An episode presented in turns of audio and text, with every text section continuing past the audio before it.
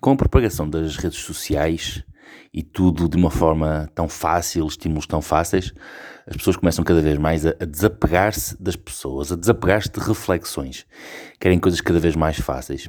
Uma dessas coisas fáceis que me vem à cabeça são as frases, frases de autores, frases que as pessoas partilham, como se percebessem o que estão a dizer, como se houvesse sentimento. Mas não, foi uma frase apenas que os inspirou, que viram partilhada e partilharam. Podem ser vários tipos de frases, de autores, muitas das pessoas nunca pegaram num livro, eu não estou a dizer ler, estou a dizer pegar, num único livro do autor de quem partilham. Na maior parte dos casos não fazem ideia de quem é, quem é a pessoa. Saiu uma, uma frase que naquele momento de fez sentido, partilharam. Só que existe uma outra profundidade por trás de, de, qualquer frase, por trás de qualquer autor, por trás de tudo. Isto, uh, estou a pensar na questão de, das viagens, de dizermos uma frase muito comum que não interessa o destino, porque o importante é a viagem. E, e, e no fundo, eu, eu, vejo, usando aqui uma, uma grande metáfora, uh, todos nós vamos para um destino comum, que é a morte, e a viagem é o percurso que nós fazemos entre o momento em que nós nascemos e somos levados ao colo, até que começamos a caminhar, e depois a partir do momento em que começamos a fazer as nossas escolhas, é a partir daí que realmente começa a nossa viagem. E uma pessoa faz várias viagens ao longo da vida, ou seja, há várias viagens numa só, numa só viagem. Para aquelas que ousam sair da zona de conforto, para aquelas que ousam querer fazer alguma coisa. E eu admiro esse tipo de pessoas.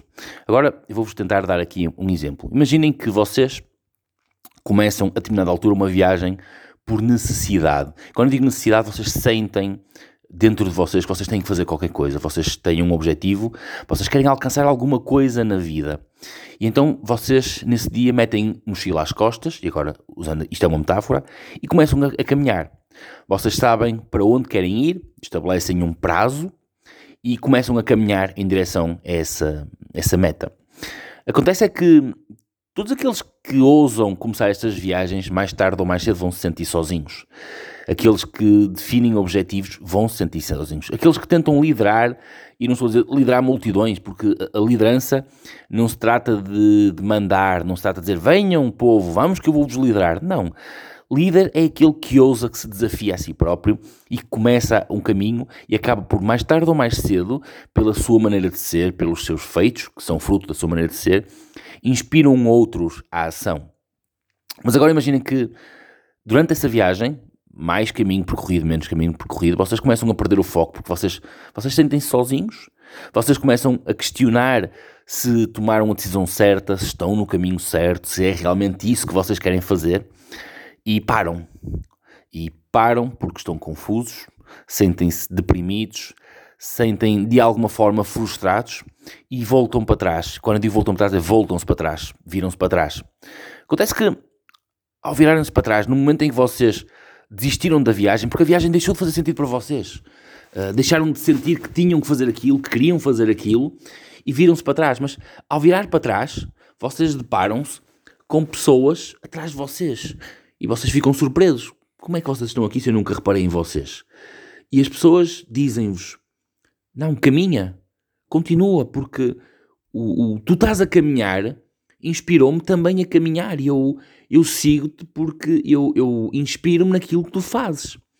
E nesse preciso momento vocês percebem que essa vossa viagem ganha uma, uma outra dimensão, ganha um propósito absolutamente novo.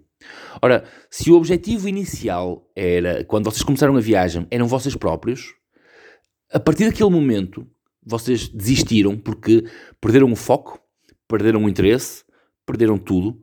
Mas ao saberem que, afinal de contas, a viagem, aquele caminho, as vossas ações começaram a inspirar outras pessoas, então a viagem ganha uma dinâmica completamente diferente.